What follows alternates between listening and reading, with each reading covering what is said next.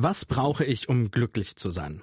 Und kann ich angesichts der Krisen und Probleme in dieser Welt überhaupt noch Glück empfinden?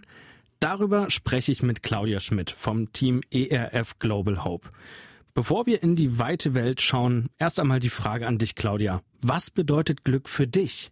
Glück ist für mich oft verbunden mit anderen Menschen. Wenn ich an glückliche Momente denke, dann sind das oft schöne gemeinsame Erlebnisse mit meiner Familie, mit Freunden oder auch Kollegen und Partnern aus unserer weltweiten Arbeit. Gerade da habe ich schon einige ganz besondere Momente erlebt, die ich für mich als Glücksmomente abgespeichert habe, die mir aber auch immer wieder Kraft geben, weiterzumachen oder mich mit schwierigen Themen auseinanderzusetzen. Schwierige Themen gibt es in der weltweiten Arbeit, die du im ERF tust, sicher genug. Wie genau sehen solche Glücksmomente für dich aus? Als ERF unterstützen wir viele Projekte in Regionen, in denen wirtschaftliche Not, Krankheiten, Verfolgung oder Kriege an der Tagesordnung sind. Und Glück empfinde ich, glaube ich, immer dann, wenn ich einen Beitrag leisten kann, dass sich etwas positiv verändert. Oft arbeiten wir mit mehreren Partnern, mehreren Organisationen zusammen und da gibt es auf der einen Seite eine Not, ein Problem und auf der anderen Seite eine Idee, wie man den Menschen helfen kann. Und wenn ich da mitwirken kann, wenn sich Türen öffnen und ich merke, gemeinsam können wir etwas bewegen, dann ist das so ein Glücksmoment, trotz und inmitten vieler Probleme, die weiterhin da sind.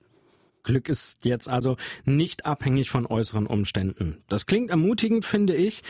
Ähm, gibt es in der weltweiten Arbeit eine Region oder auch Programme, auf die wir besonders viele glückliche Reaktionen erhalten?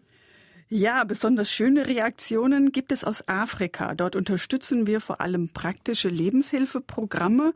In denen geht es oft um Beziehungen. Und in dem Zusammenhang melden sich einige, die durch diese Programme lernen zu vergeben, Hass abzulegen, sich zu versöhnen, ja, und damit Glück erfahren.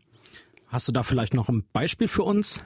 Ja, ein Mann berichtet zum Beispiel, dass er von seiner Frau verlassen wurde, ohne triftigen Grund. Irgendwann war sie einfach weg.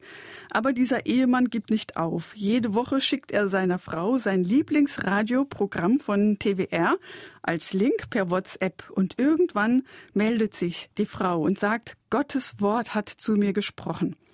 Die beiden versöhnen sich, die Frau kehrt wieder zurück zu ihrer Familie und dieser Hörer schreibt dann an den Produzenten, wir sind wieder glücklich vereint. Danke für eure Programme, die uns helfen, Beziehungen aufzubauen. Intakte Beziehungen scheinen also ein Schlüssel zum Glück zu sein. Vielen Dank, Claudia, für dieses ermutigende Beispiel aus Afrika. Glück hängt nicht von perfekten äußeren Umständen ab. Und dass man in schwierigen Situationen anderen helfen kann, auch das macht glücklich, sagt Claudia Schmidt vom Team ERF Global Hope.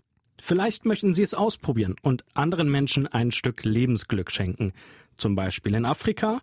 Auf unserer Website finden Sie mehr Infos über Lebenshilfeprogramme in Afrika und auch einen Artikel von Claudia Schmidt, in dem sie noch von weiteren Glücksgeschichten aus Afrika berichtet.